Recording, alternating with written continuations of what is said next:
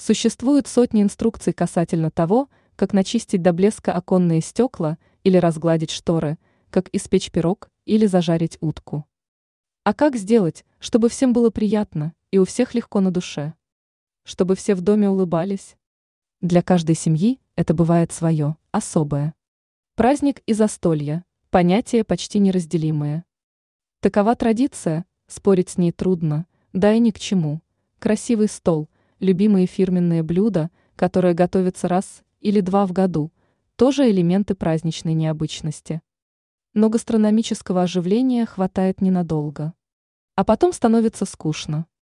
Праздник, превращенный лишь в пиршество, пусть даже самое пышное, таит в себе скудость и почти неизбежно известную несправедливость. В чем же она? Кажется, никто еще не проводил анкет на тему «Любите ли вы праздник?».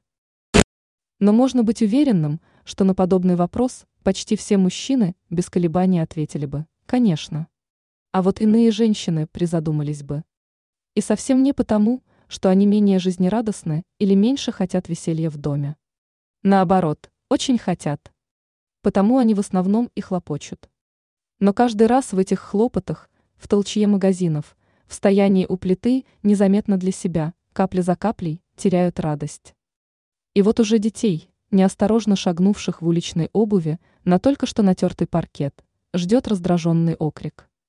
Вот уже муж, чуть опоздавший к столу, встречен хмурым взглядом. Вот и пирог, такой румяный и красивый, ставится на стол без улыбки.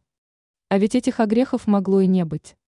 И не было бы, если бы хлопотала не одна хозяйка дома, если бы по возможности вся семья – превратилась в праздничную комиссию с соответствующим распределением обязанностей и максимальной инициативой. Чтобы каждому хотелось порадовать, удивить, повеселить всех остальных. Пусть будут и приятные маленькие сюрпризы, и неожиданные подарки, и какие-то добродушные розыгрыши.